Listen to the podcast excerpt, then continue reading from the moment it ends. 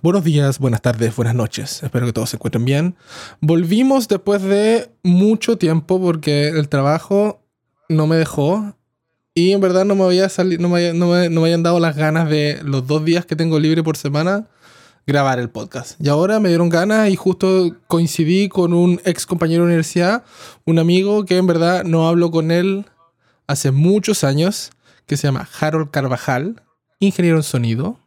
Y ahora al parecer trabaja en una industria que yo no tengo la menor idea. Así que van a haber muchas preguntas sobre eso. Y Harold, ¿cómo estás? Elías, muy bien. ¿Y tú?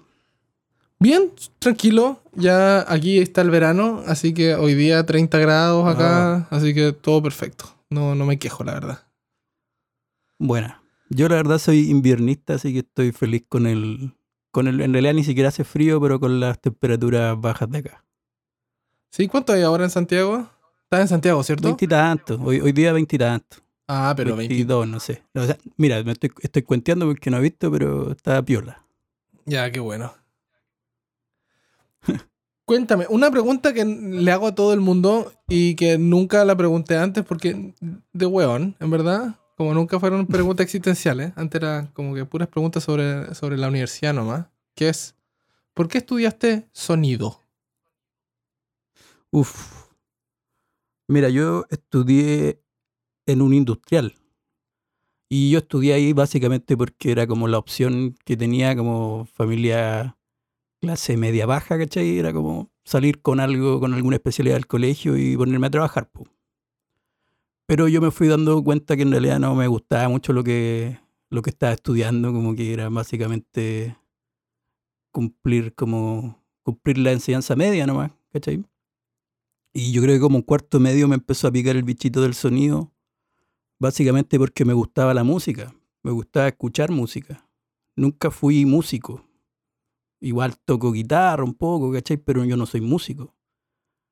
Pero sí me gustaba mucho escuchar música y me gustaba como analizarla y disfrutarla en, en, en su sonoridad, ¿cachai? Me gustaba como distinguir una banda de otra por su sonido, ¿cachai? Me acuerdo como la primera vez que tuve un, un equipo de música que reproducía CD, era como un, un- un- uno de estos equipos como gordito, Ujú, Sí, un, un huevito yo- que había. yo- claro, y yo me lo ponía en la guata, ¿cachai? Como que me acostaba en la cama, me lo ponía en la guata porque me gustaba cómo se escuchaba el estéreo desde ahí, ¿cachai? Desde cerquita. Y aparte tenía como un botón que era como surround, entre comillas. Entonces lo apretaba y oh, era como oh, increíble, ¿cachai? Siempre me gustó el sonido desde ese punto, desde, desde la música, desde cómo sonaban los instrumentos, cómo, cómo sonaban las bandas, ¿cachai? Como que todas las bandas tienen su propio sonido. Y eso es lo que me llamó la atención. No, en realidad nunca tuve como contacto, nunca ap- apreté un botón antes de entrar a la universidad. Era básicamente eso, el gusto por, el, por la música y por cómo sonaba la música. Pero eso fue desde pendejo, o sea, desde chico siempre hubo algo relacionado con el gusto por la música y dio Sí, desde, desde muy chico escuché música. Yo tenía un tío que, que él falleció cuando yo era muy chico, que tenía como seis años, pero igual me dejó con el gusto por la música. Yo me acuerdo que escuchaba él- con él Iron Maiden, ¿cachai? Tumulto, que es como una banda como ochentera chilena, metalera. Eh, Ozzy. Ese tipo de música cuando, cuando era chico, cuando tenía cinco años. Después como que cuando él falleció, yo quedé como con ese vacío de música porque él era el que yo me acercaba a él a escuchar, para escuchar música. Después me acuerdo que mi música era la que, la que escuchaba en el fulgor escolar. Ah, la que te tocaba escuchar, la que quería la tía. o tú andabas ahí con música. La, la que, claro, la que, ponía, la que ponía el tío del fulgor, no, pues, que era, pero era, era buena música, pues escuchábamos, en los 90 estuvo como muy de moda el hip hop o el rap, no sé, el, el, el rap noventero gringo. Los Beastie Boys, ¿cachai? Chris Cross, ese tipo de banda. Y, como- y me acuerdo que las vacilaba mucho en el, en el fulgón. y después de a poquito empecé a volver al rock, porque pasé por esa etapa como media rapera y volví al rock cuando ya cuando estaba en la media. Y ahí me- yo creo que ahí en la media me empezó el gustito, de, aparte de, de, volver a escuchar música por mi cuenta, no solo lo que me rebotaba, de, de analizar la música. ¿Cachai? De, de, disfrutar el sonido, más allá de solo la canción, de disfrutar cómo sonaba la, la canción. Y, ahí vino el bichito del sonido, y ahí como que investigando llegué a la Pérez Rosales, que era como que tenía mucha fama en ese momento, como muy buena reputación. Y como que fue mi objetivo, pues fue dentro de todas las opciones de sonido que había en Santiago o en Chile, siempre dije, no, pues quiero estudiar la Pérez Rosales porque esa es como la que, la que en ese momento la llevaba. En ese momento, porque ya no. Pero la Ok. llevaba, por lo, por lo menos cuando nosotros entramos, esa era la U que la llevaba. Mm. Y retomando ese asunto de la, de la música y cómo uno varía los gustos y las tendencias, porque también uno, uno puede, le puede gustar mucho una música, pero si tu ambiente, o sea, yo lo viví por lo menos, yo, yo era muy de, yo vivía, yo, yo soy de pueblo, de Coyhaique, o sea, mi, la única forma de escuchar música era como, tenía, la opción era la radio, Claro. y los discos, en ese, en ese tiempo, cuando era pendejo, habían cassette nomás. Y los cassettes Sí. que uno tenía en la casa, que en verdad eran cinco. O sea, mis viejos, mis viejos no eran coleccionistas de vinilo ni de cassette, así que teníamos dos cassettes para los viajes en auto y les dábamos como caja esos cassettes y te lo aprendías de memoria por lado y lado. Pero en Santiago tú tuviste... Habían cosas que podía ir como, no sé, po. Yo, yo, yo sabía de que podía ir al Bio Bio, al Persa Bio Bio, que es como una galería donde venden de todo y podía ir a comprar cassette piratas de lo que quisieras. ¿cachai? Como que... Sí, po. Y ahí te armáis de música. Claro, el Bio Bio, el Bio Bio fue como mi refugio durante la enseñanza media onda de todos los fines de semana. Yo iba sagradamente todos los sábados al Bio Bio. Y siempre volvía con algún disco pirata. Pero eran, no sé, pues discos en vivo, ¿cachai? O discos como de bandas bien raras. o tenía como mi casero. Y yo iba, le compraba un disco y él me decía, mira, si te vayas a llevar ese, llévate este también. Como que te va a gustar. Y a veces le achutaba, a veces no. Pero sí, pues era como un ritual para mí ir al Bio Bio todos los fines de semana po, a buscar música. Y to- bueno, todavía voy, pero ahora voy como a pasearme nomás, ya no, no compro mucha música. Es que ahora ya todo es digital, es como, funciona distinto ahora.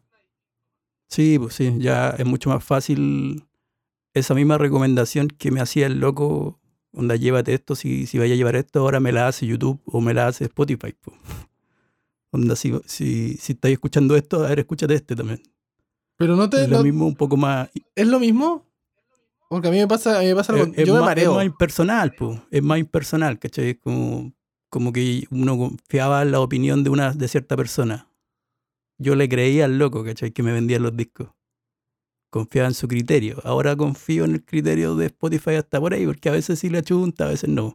No, También, también es parte de ponernos viejos el no encontrar música nueva que nos guste. Sí, no, pasa, a mí me ha pasado. Y... Pero el asunto está en que a mí me gustaba antes el proceso, porque ahora es como tú ves el disco, te metes a la discografía, tienes toda la discografía, pagando, no sé, no sé cuánto sale Spotify, ¿10 dólares mensuales? ¿9 dólares? Sí, No, no, no. Menos. mm, Bueno, ponle, ponle 7 sí, pues, dólares. son como 7 lucas chilenas un pack para dos personas. Ay, ¿cachai? ¿Viste eso? O sea, por, por 7 lucas, que son, son como 8, 9 dólares. ¿No? ¿Estoy cuidando? No sé cuántos son Ujú, dólares. Más o menos.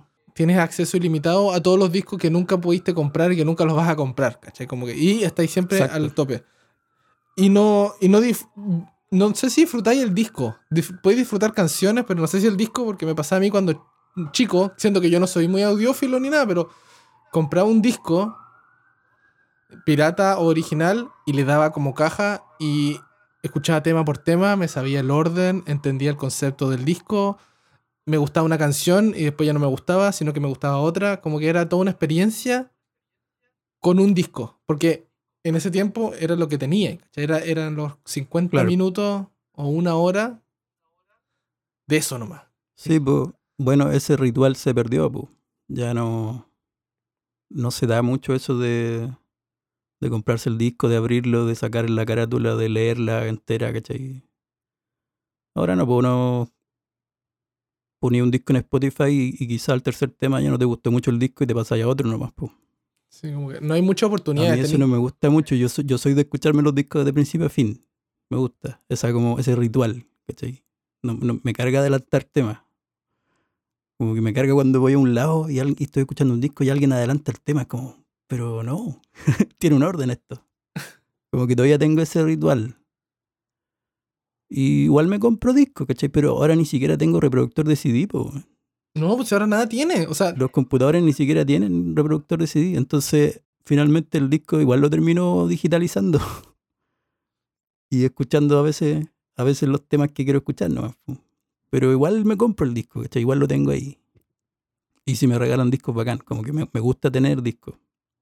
Qué. Pero claro, sigo, sigue siendo Spotify mi, mi fuente principal de música. ¿Ya has pillado algo nuevo? Sí, ¿Te sorprendió sí. algo? Ca- O- Mira, dos o tres bandas al año pillo, ¿cachai? Pero pillo. Porque igual uno se pone regodión, si es, muy real eso de que ah, va pasando el tiempo y uno cada vez le gustan menos bandas. No sé si tiene que ver con ponerse viejo o qué, pero uno se queda con las bandas que escuchó a los 15, ¿cachai? Entre los 15 y los 20 y tantos, esas son las bandas que te siguen toda la vida al final. Después de eso, una que otra te llama la atención. Sí. Pero sí, sí, sí encuentro bandas cada cierto rato y, y les doy como caja y, y las disfruto, ¿cachai? Porque son como encontrar tesoritos, pues. Son tan escasas ahora las bandas que me gustan que cuando encuentro una es como, oh, un tesoro. Buena. A mí me pasó la otra vez que mi viejo me mandó un. me llamó por, por WhatsApp y me dijo, oye, weón, encontré esto en la puerta del auto. del auto. Y yo, bueno, no vivo, Ya. no vivo en mi casa hace años, pues bueno. Salí a los 18 y no he En vuelto. tu casa allá en Coyhaique. En Coyhaique. Así Ya. como que de- movió una caja de, de, lo, de la música cuando cambió el auto, las puso en el otro lado. Y yo tuve que, en una de las idas para allá, tuve que agarrar un disco y meterlo en el auto y ahí se quedó. Y me mostró y me mandó las fotos y era un disco Linkin Park, po, del año Linkin Park. Estoy hablando de haber sido que yo estaba en media. Y ahí dije, Claro, eso es "Weón, como y ahí está". 2001, 2002, pues. Y dije, weón, ahí está. Y eso, claro, yo me crié con esa música emo. y, y ahí está decir, oh, ahí está el disco, ¿cachai? Como yo esos discos ya ni lo había, ni, ni por perdí, ni me acordaba que los tenía, ¿cachai? Pero ahí estaban, en el auto, en el 2020. Sí, igual son tesoros eso. po. Yo también me he encontrado con cassettes muy antiguos en la casa. Es como que, puta, los, igual no los escucho, pero ahí están, ¿cachai? Como, oh, que bacán. No, y ahora es peluísimo. ¿Cómo vas a encontrar un CD, un cassette? ¿Cachai? Que con un reproductor de cassette, una sí, igual casetera. cu- hubo como un- una especie de moda, ¿cachai? De bandas que empezaron a sacar cassette. Sí. Pero claro, falta que empiecen a sacar reproductores porque no, es difícil encontrar. Onda, tenés que comprarte una radio antigua nomás para poder No, y, un y cassette. esperar que el, ca- el cabezal que lee la cinta esté bueno, porque si no, vaya a comprarte la weá vintage y toda la weá, le ponís y Sí, suena como el pico. Sí, sí, en realidad la moda del cassette no la entiendo mucho. Como que siento que lo del vinilo tiene más sentido. El vinilo igual suena, suena rico, pu. pero siento como que el cassette nunca sonó tan bien como para que vuelva. Sí, igual tiene como ese ritual del, no sé, pues del personal estéreo, de que la gente andaba con el cassette, sí. escuchando. Eso, eso, eso era como entretenido, o de grabar cosas de, de- de la radio. Yo lo contaba la raja, ese, ese proceso de, de pedir una canción, por lo menos en Coyhaique, que nosotros pedíamos canciones en la pandejo, canciones en la radio, Claro, pero que, y pidiéndole aparte para poner rec. de que no pusieran sus su publicidades como de la radio, sino que dejaran la canción limpia para poder grabarla, ¿cachai? Y no, y no po. escuchar la publicidad entre medio de la canción, radio, arcoiris, no sé, cosas así que te cagaba toda la canción. Sí, pues yo también me acuerdo haber grabado mil cosas de la radio. Donde, bueno, yo escuchaba harto la rock and pop cuando era chico. Entonces grababa las raras tocatas, no sé si te acordáis de Sí. ese programa. Grababa harto gra- y lo grababa en cassette como cassette originales que tenías que ponerle como un papelito, ¿cachai? Para poder grabar. Sí, una escocha ahí en el hoyo para que, para que... Claro. Ah. Entonces me grababa la- las raras tocatas o me hacía mis propios compilados de música, ¿cachai? Cuando cachaba que iban a poner un tema que me gustaba, ahí corriendo a apretar rec. Sí, uno pasaba horas. Era Yo- yo entretenido pasaba eso. horas en la radio, escuchando la radio, horas. Esperando tu tema. Sí. Bueno, entonces, muy musical Sí. tu cosa. O sea, por ende, te metiste al- a la universidad a estudiar sonido para qué? ¿Tu, tu meta cuál era? ¿Grabar bandas? Mi meta ¿O- era eh, trabajar en producción musical. po. Mm. ¿Cachai? Me gustaba ese, ese aspecto del, del trabajo del sonidista, Ujú. El trabajo en el estudio de grabación. ¿Y? Eso era lo que me llevó. Y, y lo he hecho. No como me gustaría, ¿cachai? Pero sí lo he hecho. Bacán. ¿Y qué hiciste después de terminando la U? Mira, justamente terminando la U, recibí un llamado de alguien, ¿cachai? Que le dieron mi dato, ¿cachai? Por otro alguien que era dueño de un estudio de grabación. Mm. Y me ofreció trabajo. Estoy buscando a alguien porque estoy, me quedé sin sonista para el estudio y ya, pues, ¿cachai? Yo, la eso era lo que quería, claro, sí, pero no era un gran estudio, ¿cachai? Era como re precaria la pega, no era tan estable. Pero igual me mantuve ahí un buen tiempo porque me gustaba lo que hacía. Y estuve varios años ahí grabando folclore y ranchera. Ese fue mi fuerte. raja. Yo encuentro Folclore que- y ranchera, sobre todo ranchera. Y es un mundo, weón. Claro, ¿y qué aprendiste de eso? Porque los estilos musicales que tú te que, que te, que, que te criaste y todo, y que, y que yo creo que escuchaste y llegaste al estudio y decir, compadre, este, todo un totalmente desconoc- desconocimiento, ¿no? Como que como cómo afrontáis grabar una ranchera. Que no es lo mismo que ponerle, ponerle el micrófono a la Sí, guitarra. po, y- bueno, es, es bien distinto. De hecho, bueno, los músicos de ranchera, como que su, su ensayo es básicamente tocar, tocar en vivo. Ellos tocan todos los fines de semana, ¿cachai? En fiestas, sobre todo en, en regiones. En el sur igual se da mucho la ranchera, entonces las bandas tienen mucho carrete de escenario. Entonces llegan al, al estudio sin ensayo, ¿cachai? Llegan como, no, tocamos la semana pasada, eso fue el ensayo. La sabemos de memoria. Sí, pues. Y, y graban todos juntos, pues. Nada de, nada de la batería primero, después el bajo, ¿cachai? No, todos juntos. Y, puta, se equivocaban y era como, yo los trataba así como, chiquillos, ¿saben que esta parte no quedó bien? No, no, no, está bien, está bien, es así. Entonces, a mí igual para mí era un poco frustrante a veces porque me, me topaba con músicos que, o sea, con, con bandas que les daban lo mismo un montón de cosas, ¿cachai? Que el, instrumento sonara horrible, que una desafinada, que una pifia, ¿cachai? Como que no, es así. Y en el fondo eso también me, me sirvió para darme cuenta que, que la música también es un poco así, pues eh, va. no, no, no tiene para qué ser perfecta. Todo es gris, todo es gris. No puede ser blanco y negro. Sí, pues, o sea, el, el público no, no se fija en el público de la ranchera o el público en general no se fija si el, si el tema está afinado, si está el tempo está perfecto. Nosotros nos fijamos de eso. Y nosotros cuando jóvenes, Pero- a mí ahora, eh, bueno, si la weá sale más o menos, pero el resultado está bueno, ya no... sí, ya- en el fondo eh, el- el- el- esto es arte, ¿cachai? No es... Tenemos que sacarnos el lado ingenieril a veces, po. Porque nosotros nuestra carrera igual es una ingeniería y al mismo tiempo es una carrera como artística. Entonces tenemos que tirarnos más para el lado artístico a veces y decir, ya, ok, esto es así, ¿cachai? No... El arte es subjetivo. No, y entender, yo creo que, quizás- que lo que estáis grabando no es tuyo. Y si la persona que lo está haciendo dice, ¿está bien? Uno tiene que decir, Claro. ok, está bien. O sea, si lo que, lo que tú digas, tú eres, tú eres el músico, tú entiendes tu cosa y darle. Sí, eso es súper importante porque a mí también me, me toca, sobre todo ahora en, en época de pandemia, me ha tocado que muchos amigos músicos han tenido tiempo de hacer música. po. Entonces, como que yo retomé un poco el, el tema de la, de la de la grabación, de trabajar con música, porque, bueno, estuve metido harto tiempo en, en otro, en otro rubro Ujú. y la pandemia me devolvió hacia la producción musical. Y también pues yo suelo involucrarme harto con, los- con los trabajos que hago, ¿cachai? Al, al punto de, de, tomar las canciones casi como mías, ¿cachai? Llegó a ese punto en que, en que el- no sé, po, si me cambian algo es como, puta, ¿por qué me cambiaron esto? Si estaba bueno, ¿cachai? Y después como que analizo y es como, no, pues si yo, este tema no es mío, ¿cachai? E- e- ellos mandan. Y, y ellos saben, ¿cachai? Los músicos tampoco son tan ignorantes. No, no, no- muchos músicos saben mucho más que uno. Y tienen súper claro lo que quieren. pu.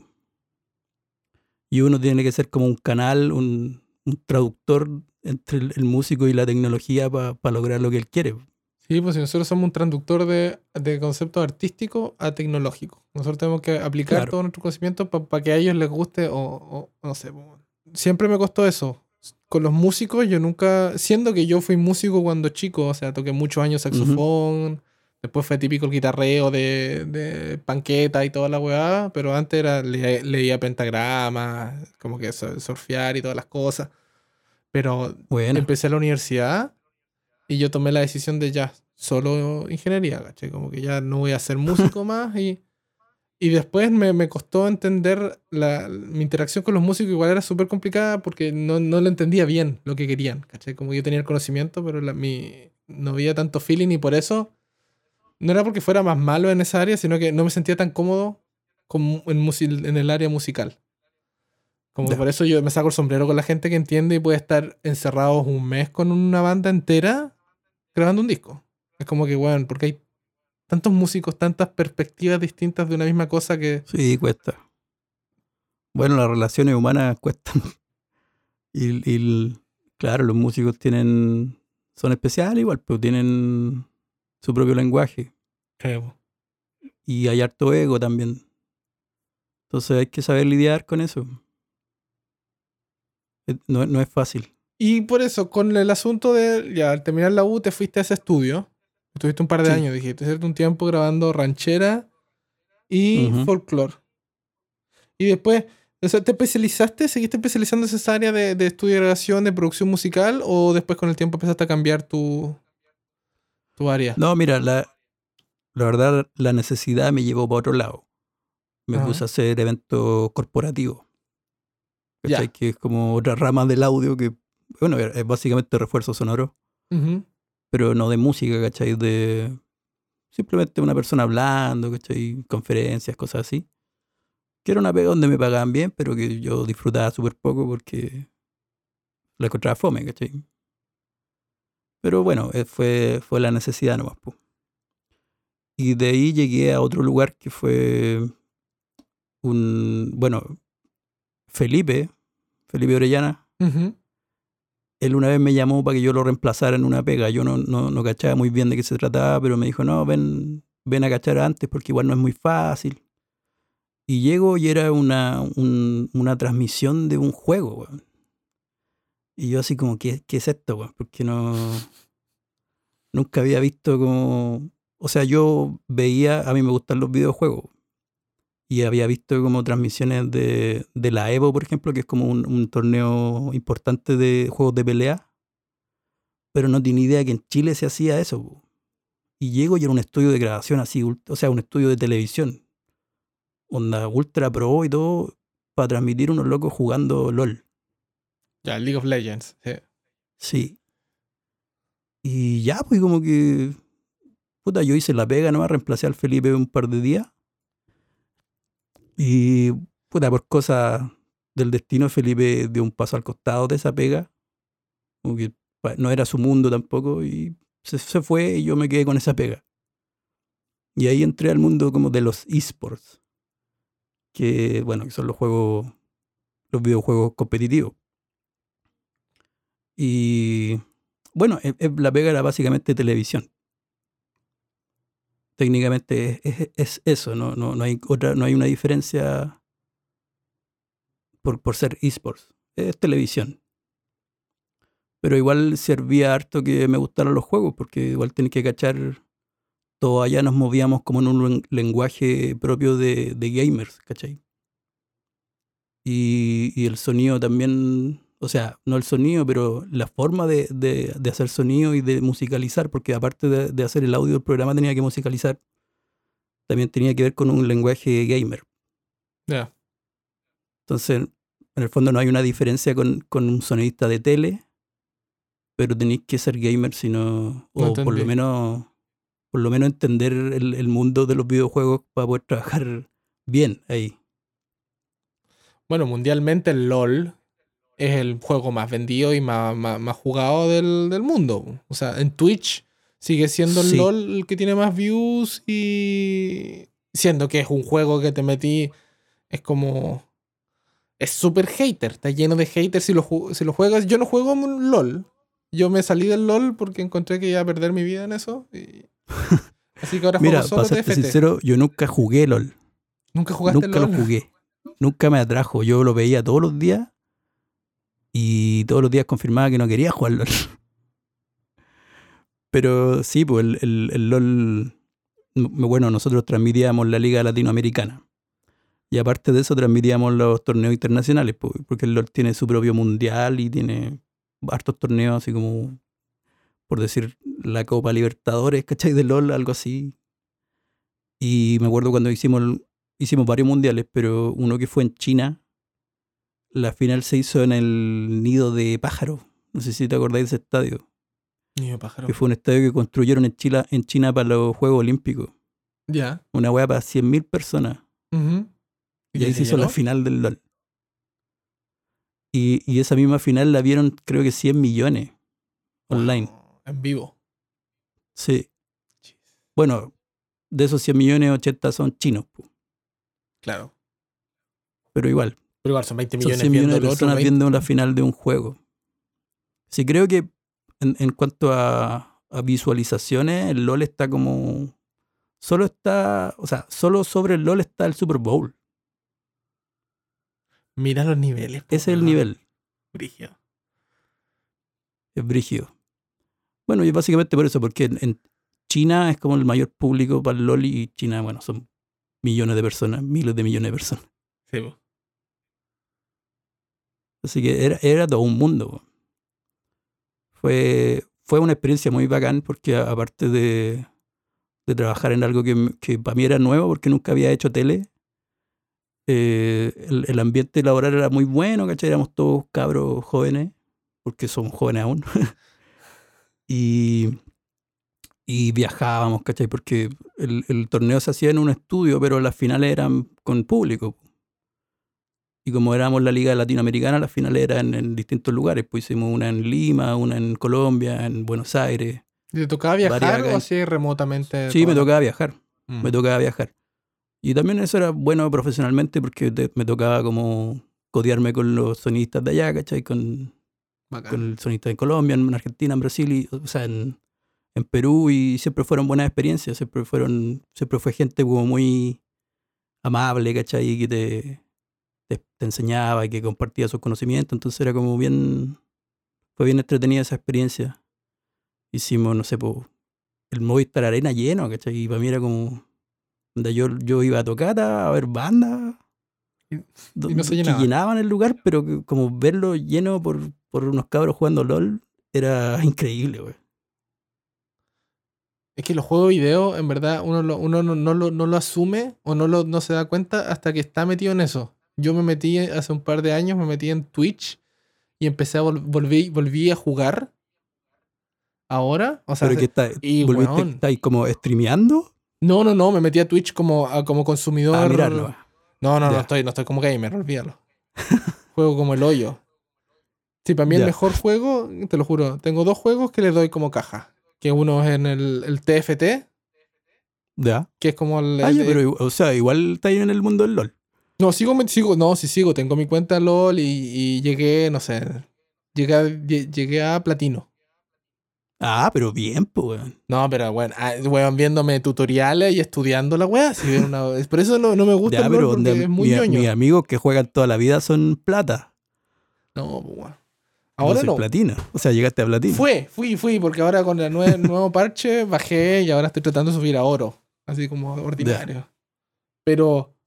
Y el otro fue el Farming Simulator.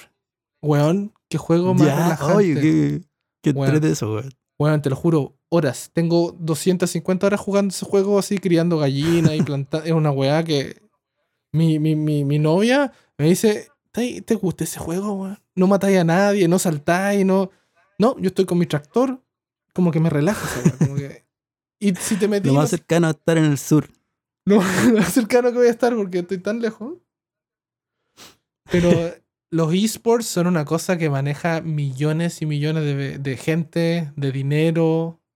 Es Sí, una- pues es una de las industrias más poderosas. Mira, no sé si los esports, pero sí los videojuegos están alcanzando al cine o si, si es que no sobrepasándolo. pues. Sí, pues, weón, sí, sí, no. O sea, hay varios conceptos. Está este weón de. ¿Cómo se llama el de Red Bull? ¿El ninja? ¿Cuál? Ah, el, el- el loco que juega Fortnite. Sí, el que juega Fortnite. Que ese es bueno. Está ahí otro. Y hay, hay es que agarraron todos los juegos y lo hicieron profesional y competencia. O sea, como que Sí. todos los juegos lo llevan a un nivel de que es competitivo mundialmente. Siendo que el juego al comienzo no era para eso, era para entretener. Y la Claro, gente- bueno, ahora, ahora sí, pues ahora, ahora los juegos muchos están diseñados para competir. O sea, para que sean eSports.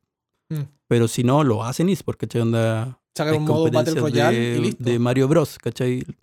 No sé si hay cachado los speed, speedrunners. ¿Qué son los speedrunners? Son locos que su objetivo es terminar un juego en el menor tiempo posible. Ah, Entonces, sí, no sé, pues, si buscáis speedrunners en YouTube, hay locos que terminan el Mario 1 en 5 minutos. ¿Cachai? O el Donkey Kong en brígido. 5 minutos. Que se saben todos los atajos. Y ellos en realidad no- su objetivo no es como comerse todos los, todas las monedas ni Nada. sino correr para adelante y terminar el juego lo antes posible. ¿Cachai? Y ahí hay competencia, de un juego que no estaba hecho para competir, pero ahora hay una competencia. Y se puede declarar el mejor del mundo en ese juego, qué brígido. Por lo menos el más rápido. El más rápido, sí, pero el mejor no. Sí, pues. Bueno, bueno, con todo esto de todos los eventos que viajaste y todo, ¿cómo afectó la pandemia, weón? O incluso, ¿cómo. Sí, la pandemia, no quiero hablar ¿cómo afectó la pandemia Caleta, esa área de trabajo?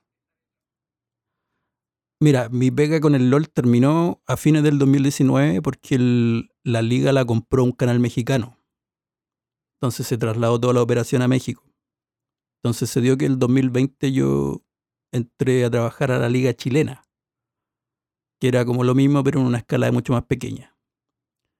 Y cuando empezó la cuarentena, no pudimos seguir trabajando porque el, el estudio donde hacíamos el programa entró en cuarentena, ¿cachai? No se podía ocupar. Y en ese momento nadie sabía mucho cuánto iba a durar la. Esa, cuánto duraba esto, ¿cachai? Que hasta el día de hoy seguimos encerrados. Sí. Siempre pensamos, no, son un par de meses, ¿cachai? Y nos fueron un par de meses y, y en un momento nos dijeron, bueno, cabros, esto Fue. lamentablemente lo tenemos que cortar porque no, no hay cómo. Y las operaciones se, se fueron a México nuevamente. Así que esa pega murió, ¿cachai? Por culpa de la, de la pandemia. Pero se dio que mi ex jefe, ¿cachai? Mi, mi jefe en Riot, ¿cachai? En la época del LOL, Ujú. armó su propia productora de esports.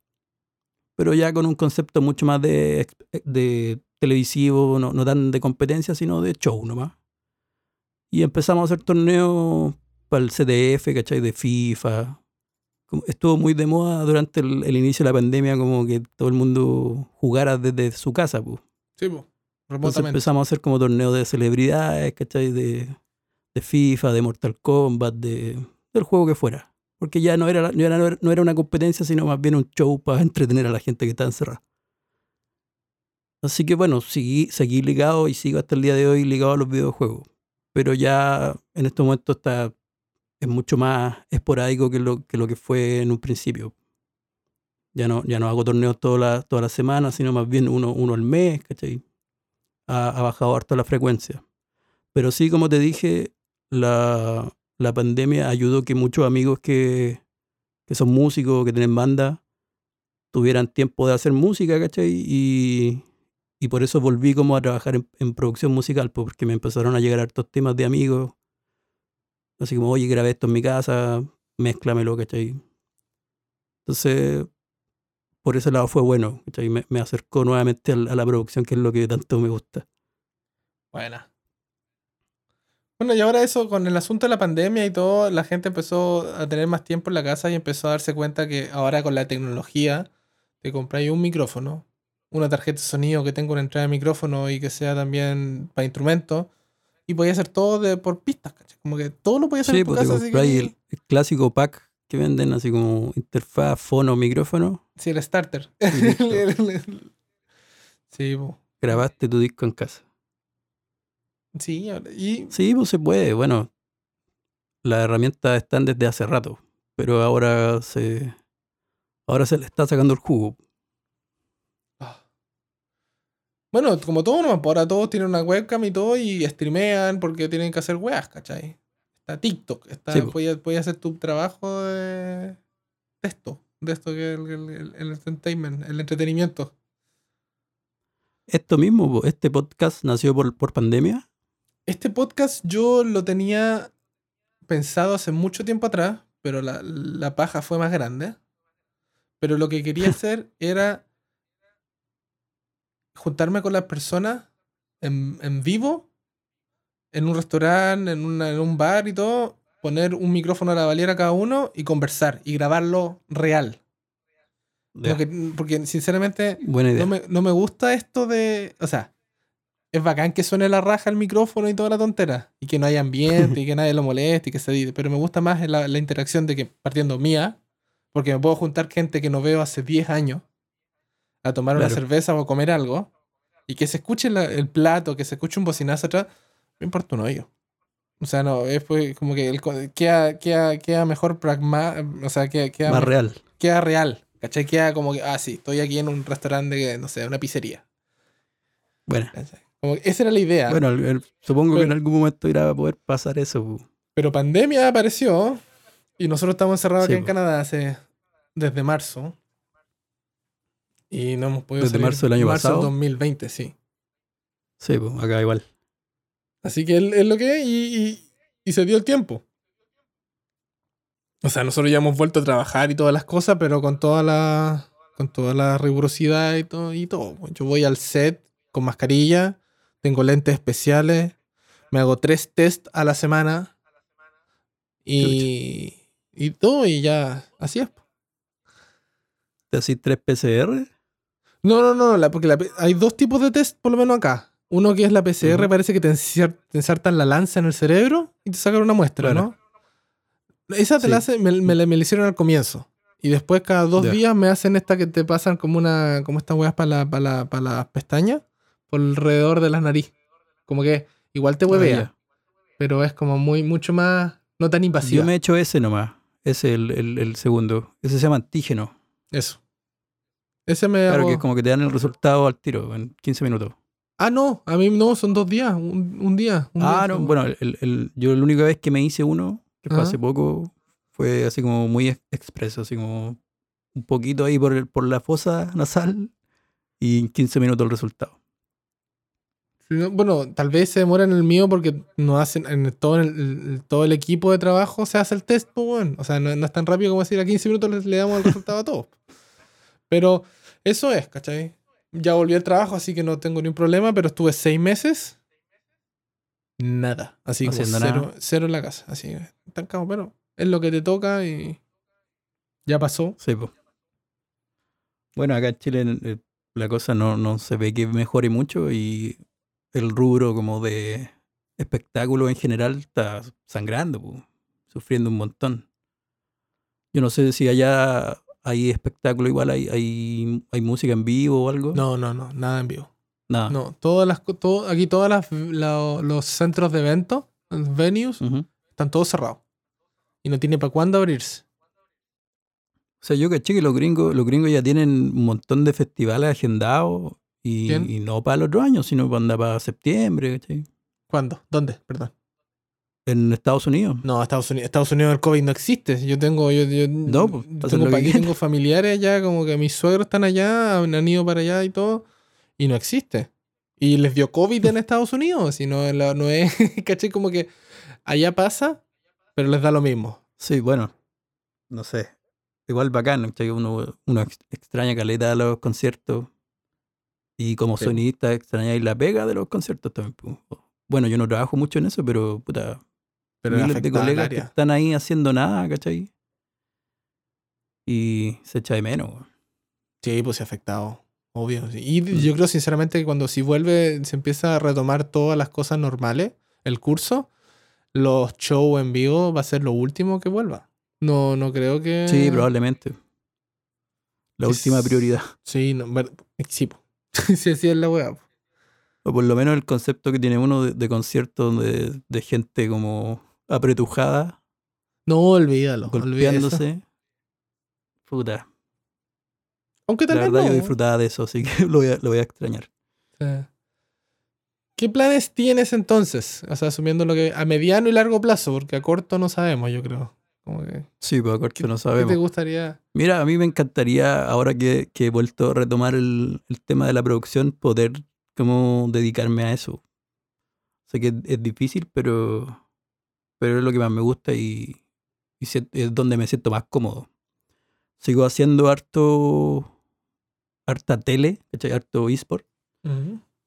Y también me gustaría como desarrollarme ahí, pero ya no, ya no solamente en el sonido, sino a mí igual me, me gusta como la parte creativa, entonces siento que igual puedo estar como detrás de cámara, no solo haciendo sonido, sino como produciendo, ¿cachai? Contenido. Bueno. Y bueno, también estoy como pensando en otros como oficios que no que no tienen nada que ver con sonido, ¿cachai? Pero cosas que me atraen y que, y que hay que di- diversificar igual, pues. Así que estoy, estoy ahí como estudiando otras cosas que no tienen nada que ver con el audio, pero que, que creo que me van a, a dar resultados. Bacán, pues, si eso es la weá, que, que, que te guste y que seas feliz haciendo la weá, si no tiene por qué hacer sonido. Sí, po. Sí, por el sonido lo disfruto y todo, pero la necesidad manda y también y también uno tiene diversos gustos nomás. Sí, pues, si no, no tiene por qué cegarse a, a hacer sonido. O sea, compañeros de nosotros estudiaron sonido con nosotros y están haciendo otra cosa ahora. Sí, pues Y no mucho, tiene por qué. y- mucho se desviaron del camino. está bien, weón. Si mira, lo que te haga feliz, Sí. lo que te funcione, perfecto. Si funciona, si esas dos cosas Así se es. cumplen, está todo bien. Y. A ver. Bueno, ahora es la parte donde tú si tienes alguna pregunta para mí. O algunas, como Bueno, sea. en realidad lo me, tú me decís que no, no tenías como mucho conocimiento del, del mundo de los videojuegos, pero en, en tu pega, en la pega de, de sonido directo, bueno, hoy en día los videojuegos tienen cinemáticas cada vez más como realistas, ¿cachai? También debe haber pega de sonido directo ahí. O pega, hay mucha pega de postproducción también. No, ¿Te gustaría sí. meterte como en, en ese mundo? Aquí, ¿sabéis quién está en eso? Parece. Saulo, ¿no? Saulo está en eso. Porque yo, Saulo, est- estudió en Montreal. Se vino para acá, a. Canadá. Cuando yo también me vine, él se vino en el 2014 para acá, parece. Yo me junté con él en el 2014 en Montreal. Y me estaba diciendo que quería estudiar eso, porque recién había llegado, una cosa así. Y después no supe más. De- se, se desapareció Saulo de, de- de mis contactos. Y, pero hablé con Marcelo Navia en el podcast y me dijo, Saulo está haciendo eso. Investigué un poco de eso y es ñoño. O sea, no es como lo que yo hago yo, ¿cachai? Es como hay que programar las cosas, es como, no sé, no sé en verdad mi... Sí, sí, el sonido para videojuegos es, es bien distinto. Eh, pero, o sea, hay que grabar. El gra- la grabación sigue Ujú. siendo lo mismo. Claro. Es como más foley, creo yo. No, no, mi ignorancia más es foley. gigante en, ese, en esa área. Pero acá, por lo menos, la industria del videojuego en Canadá, nosotros tenemos varias productoras grandes, ¿cachai? Como que están aquí y hay harto. Aquí hay harto animación 3D. Aquí también se jactan de eh, Quebec, que es donde está Saulo. Esa Ujú. región son pros en eso. Pero eh, interesante el, el mundillo, pero no sé si quieras ah, meterme en esa área. No, no soy tanto de estar en el computador, en el estudio ahí todo el día editando. Lo tuyo es el terreno. ¿Ah? Lo tuyo es el terreno. A mí me gusta, Juan. No te voy a mentir, me gusta hacer cosas distintas, seguir un. salir a salir de terreno entretenido, Juan. A mí por lo menos me gusta. Sí, pues igual cambiáis de oficina todos los días.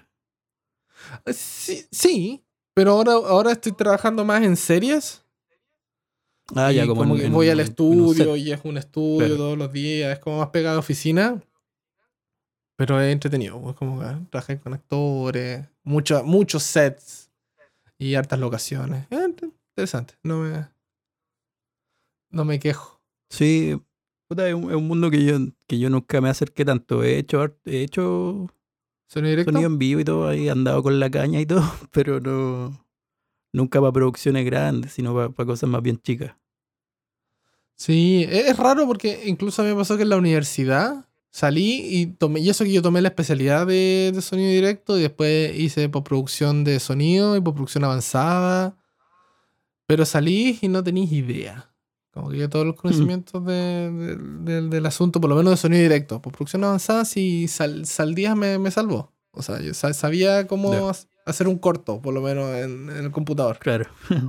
Pero el sonido directo fue muy, muy simple, muy básico, como que.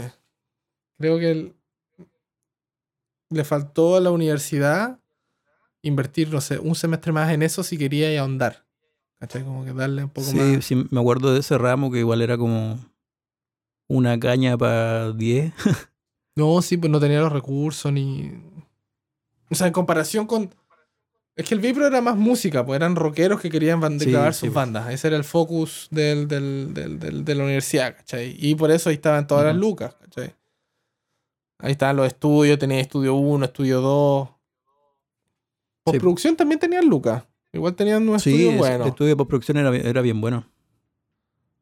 Sonido en vivo no era tanto, era como eh, unas cajas hueonas y una consola y fe. Claro, yo creo que el sonido en vivo está un poco desactualizado. Pero el último era radio y. Y, soni- y- y sonido directo, creo yo, como que no, lo- los dos de Y la sonido cola. en TV, pues. Sonido en TV era, también era un optativo que no. Nunca lo no aprendí vimos. nada. Nunca yo. Yo, yo lo tomé como optativo. Y la ¿Sí? verdad no aprendí nada. ¿Y qué era? Eh, ¿Existía? Mira, yo no tenía. Sí, idea. sí, sí existía. Lo hacía un loco que se llamaba Manuel Aguirre, que era sonidista de Chilevisión. No, no, no, nunca, nunca supe de la existencia. No, no lo tomaste. No. Sí, no, la verdad ese ramo, nosotros le decíamos Manuel Aburre. Era un poco fome el ramo. Así que cuando llegué como a, a trabajar en tele, la verdad no sabía nada. Yo hice mi pasantía, va, mi pasantía, mi práctica en un, en, en- en un, me fui a Coyhaique a trabajar en un canal, pero era precario, weón. Como que esa weá yo no la tomé como experiencia TV porque en verdad era como. Muevo más perilla Bueno, pero- grabando el podcast pero el- aquí. la- Es realista igual si existen esos canales de regiones pequeñitos. Sí, bueno, tengo más perilla aquí en el computador grabando el podcast que, eh, que, el, que el canal de televisión. Pero igual lo pasé bien, igual aprendí caleta con como que uno cuando tiene los recursos cortos y tenéis que hacer cosas, aprendí. Ahí aprendí a, hacer- ingenia. a improvisar con lo que hay. Sí, es bueno eso de, de, de tener limitaciones. po. Te lleva a ser creativo. Sí, está bien. Por eso yo no tengo idea. O sea, tú dices que los esports se maneja igual que un show de televisión. O sea, tenéis varios que tenéis comentarios. Tenéis los casters. es que, los- bueno, es una transmisión, po. es una transmisión de- deportiva. Y ahí como que- sonísticamente hablando, ¿qué tienes? ¿Qué te llega a tu consola? Porque tú transmites en vivo o se grababa todo lo que hacías y después no, era en vivo, en vivo. Puta, teníamos un set de análisis que eran, no sé, cuatro personas en una mesa, ¿cachai? Hablando. Ujú. Un set de casters, que eran solo locos que relatan el juego. Una entrevistadora. Y te llega la señal del juego, ¿cachai? Que es un- una señal estéreo. Y bueno, la música, que también yo estaba a cargo de eso. O sea, te faltaban Son- dedos. Por, por eso te digo, son las mismas señales de audio que te pueden llegar en cualquier otro programa. Salvo que tenés que estar atento a un juego, ¿cachai? No. No sé, pues en un, en un partido de fútbol uno más o menos cacha que tenés que seguir la acción, que tenés que, tenés que no sé, pues, perseguir una pelota, ¿cachai? Sí, por Buscar los gritos. Acá el juego ya suena, ¿cachai? Ya. Ya está, ya está, ya, ya está mezclado el, El juego. mismo juego persigue la pelota, ¿cachai? El sonido ya llega listo, entonces. Básicamente. Que suene a un buen nivel, ¿cachai? Hay como. También hay como repeticiones de jugadas, ¿cachai? Ese era un tema. Había que como cambiar de. de un canal a otro cuando había una repetición, ¿cachai? Pero en el fondo es lo mismo que cualquier transmisión, pues por eso te digo, en realidad la única diferencia es que se- uno se manejaba como en un lenguaje distinto al que te manejáis en otro, en otro mundo, ¿cachai? Ah, Te habláis distinto nomás con tus compañeros. ya, pero cambia el contenido, porque el concepto igual se- no, no era tan extraño. No, o sea, por lo menos para mí que igual, si bien como te digo, nunca jugué LOL, sí me gustan los videojuegos, igual cachaba como el mundo del, de los videojuegos y del eSport. Bueno, Fue, fue como... Me sentí bien en, en casa ahí. qué bueno, weón. Pero además vuelve, yo creo, si, si sigue con el LOL, el LOL no va a parar. El LOL, sinceramente, no creo que... Y los fans del LOL siempre van a ser. Y de hecho, los fans del LOL cada vez y son bueno, más y van, y van haciendo juegos también, pues van haciendo otros juegos. Por ejemplo, ahora Riot, que es como la, la empresa que desarrolló el LOL, sacó un juego que se llama Valorant, Sí. que es como, que es como una especie de counter, pero mezclado con el LOL, ¿cachai? Como con, con personajes que tienen sus propias habilidades, ¿cachai? Y también está pegando fuerte en, en- en los, en los esports. Así que claro, si no el LOL será otro juego.